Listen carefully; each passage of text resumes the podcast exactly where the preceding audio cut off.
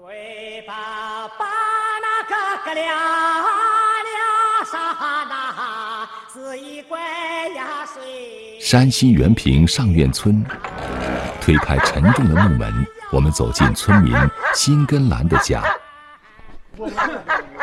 上院村百分之九十都姓辛，辛氏家谱七十多年前修过。二零零二年，作为上一代修谱人的孙辈，辛存寿和新根兰开始集资新修家谱。第一个，我们这个旧家谱是一九四一年修的，那个是修的是是，呃，新根兰他爷爷叫个姓在清，我爷爷呢叫个姓赵仁，他们两个为主把这个事情修成的。到了二零零二年，我们又开始修。正房厅堂的基案上摆放着新修的新式族谱，蓝色精装封面，五卷合成一本，五十三万字。辛存寿把手仔细擦干净，解开侧面的黄丝带，捧起家谱，细说往事。从一九四一年印家谱时候，上面有名字，到了我们零九年。二零零九年六月发行家谱的时候，这个时候还有一百六十六个人在世。从零九年发行了家谱到现在，又去世了三十个。家谱起源于殷商，宋代进入民间，明清以后修家谱渐渐成为风尚。如今也许只有在一些乡村还保留了这一文化习俗。从二零零二年正式开始，到我们印出这本书来是二零零九年六月五号发行，那么这个前前后后时间是八年。新式旧家谱历经战乱、文革，散失殆尽，时隔七十多年重修，困难重重。辛存寿退休前是山西省中医学院的老师，为修谱工作之余四处奔走，后期因为病重。调查时说不了话，只能写在纸上让别人念。辛存寿说：“八年能坚持下来，是因为心里记着祖辈。当年辛存寿的爷爷辛兆仁修家谱，就靠几十块墓碑，现在仅存下来一块。”这是个碑，他这个碑啊，应该是两朝天，这个才几百朝天了，所以我们现在呢就看不着字了。就是我爷爷做那个工作，他当时弄到这个碑以后啊，他是把这个碑啊，因为上头这个碑时间长了，他那个土呀把那个碑上的字就盖住了，看不出来了。那么他们带一壶水，把这个碑呢冲了洗出来，他所有的字并不见得全能认识，所以他把这个字呀就等于是描下来的。跟来他爷爷是是国子监大学生嘛。拿回去让他再识别。正值隆冬，寒风刺骨，水浇到碑上，也浇到手上。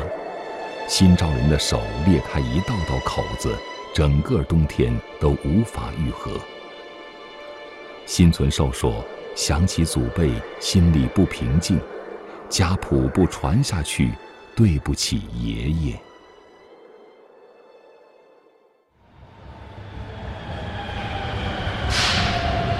上海图书馆出站的乘客。”请手持车票依次通过闸机。徐汇区淮海中路上海图书馆二楼的家谱阅览室显得空荡荡的。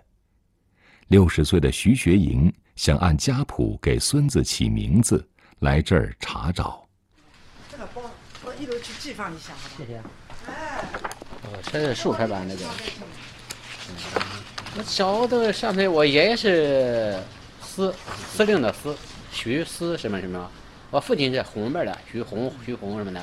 我们这边呢是营辈儿的，下边有的有这个那个的都都不知道，都是两个字多了，长幼的辈分都没法分。下面的小孩子下边都是起名字都没法起，从哪边搬过来的具体都不知道了。徐学营说：“现在还讲究这些的人不多了，他觉得起名字不按字辈，各地亲戚回乡过年，叔叔侄子相互分不清。”长幼全都乱了套。赵钱孙李周吴郑王。寻根问祖是中国的文化传统，中国人自古重视家的根系源流，家谱延续着家族的血脉，更传承着祖上的遗训和期望。一代代的接续，或绵延家风，或与时俱进，而为人孝悌始终是治家的根本。就是这个人，哎，对待母亲特别孝顺，待母至孝。就是他母亲是一个盲人。辛存寿说：“新修家谱增加了不少先辈的事迹，像这位孝子叫栓衡，我们这代人都还知道他的故事。这次写进家谱，就是想让儿孙们也能记住，传承家风，懂得孝敬老人。六十年代了，他母亲想出一个冰棍儿，就村里头没有这个东西，这个栓衡去这个原品去买这个冰棍儿去了，没有保温杯。”他去拿一个毛巾，把这个冰棍儿呢包起来，放到茶缸里头，拿回来那冰棍儿全化了，然后把这个冰棍儿呢引流这个水，不是成了甜水了，他妈喝了。他当时呢，呃，因为各种原因吧，没有结婚，没有后人。从古到今，不同的家族对于家训家风有不同的侧重。商贾之家强调童叟无欺，取之有道。农耕之家的特点是耕读传家，而官宦之家的传承，首要的是廉洁清正。江苏常州运氏家族祖上为官，二零零七年，运氏后人运兴中续修家谱。我修复中间就发现，很多人县官做了几年，回来两袖清风，他甚至于连盘缠都不够。他做县官的时候，把自己的俸禄都去资助了贫困的这个市民了。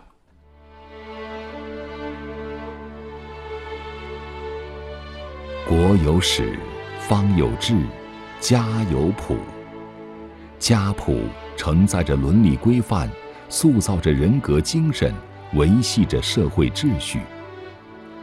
如今，一本本家谱已成陈迹。流入废品收购站、古玩店，或被图书馆收藏，很难再与家族的后人重逢。古籍修复专家张品芳见过许多旧家谱，眼前这一部纸张霉变粘连，已经无法揭开。那就是这种纸张，已经很酥很霉了呢。它纸张没有强度了，只能先放着，可能说以后有新的科技的手段。或者说，我们可以进行把它一个修复。现在我们就是保存它。很难说清这样的家谱还遗存了多少。如果有一天真能修复，不知会有多少先人的形象复活，又不知会有多少生动的故事感染世人。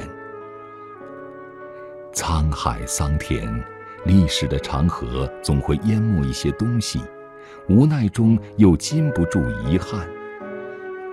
家谱研究专家陈建华说：“现在修谱的都是一些老人，他们走了，谁再来传承呢？”你像现在在城市里面，就是有亲戚关系的，也就是几个人，但是大部分他的亲宗族，他还是在原来居住的这个地方，我们称为籍贯的这个地方。所以在城市里面，你作为一个宗族，他会来修谱的话。他就几乎就没这个可能。修复还是民间现在主要是一些热心的一些老人，他来做这事情的。新氏家族的新家谱，全称山西原平上院新氏族谱。修成后的灵谱大会，新氏族人来了四五百。新存寿特意让孩子们也参加。培养他们文化传承的理念。我们从文化上不想把这个东西断开，于是呢，跟俺就和我说了：“老人们做了这个事情，咱们不能断在咱们手里头啊。”看着一本本家谱被大家恭恭敬敬领走，新存寿觉得可以告慰先人了。